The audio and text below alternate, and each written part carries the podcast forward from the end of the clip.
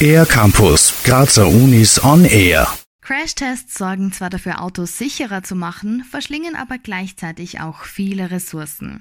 Außerdem können Crashtest-Dummies nicht alle Menschen abbilden. Das Geschlecht, der Körperbau, Vorerkrankungen und auch die Körpergröße sorgen für eine Vielfalt, der man mit Dummies nicht gerecht werden kann. Deswegen forscht Corinna Klug, Assistant Professorin am Institut für Fahrzeugsicherheit der TU Graz, mit virtuellen Crashtests und virtuellen Menschmodellen.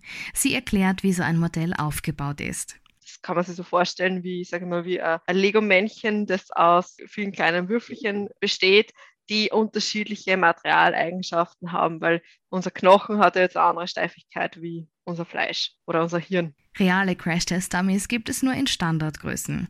Die tatsächliche Vielfalt des Menschen wird damit aber nicht abgebildet, so Corinna Klug die meisten Tests werden dann eigentlich mit dem durchschnittlichen Mann durchgeführt. Weil natürlich, man will jetzt nicht äh, tausende von Autos crashen, weil man alle möglichen Größen in unterschiedlichsten Szenarien durchfahrt im Labor. Virtuell können wir das aber natürlich jetzt machen und können so den gleichen Unfall immer wieder wiederholen mit unterschiedlichen Körpergrößen und, und so schauen, was ist der Einfluss auf das Verletzungsrisiko. Und wie sich gezeigt hat, gibt es durchaus Unterschiede bei den Verletzungen, die Männer und Frauen nach einem Unfall davontragen, erklärt Corinna Klug basierend auf Unfallstudien gibt es immer wieder so Dinge, die beobachtet werden, wo bestimmte Verletzungen häufiger bei Frauen auftreten als wie bei Männern. Der Klassiker sind sogenannte Whiplash-Verletzungen, sagen wir dazu im Englischen. Also so kennt man vielleicht, wenn jemand mit einer Halskrause herumläuft äh, nach einem Autounfall. Sie und ihr Team haben nun etwas entwickelt, was auch Forschenden aus anderen Bereichen, wie zum Beispiel der Medizin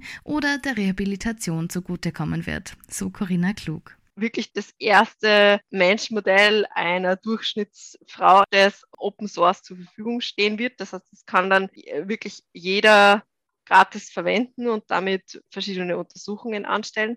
Das virtuelle Testen wird immer wichtiger und wenn sich diese Entwicklung weiter so fortsetzt, wer weiß, vielleicht können wir irgendwann ganz auf die Standard-Crash-Tests verzichten. Die Dummies würden sich wahrscheinlich freuen.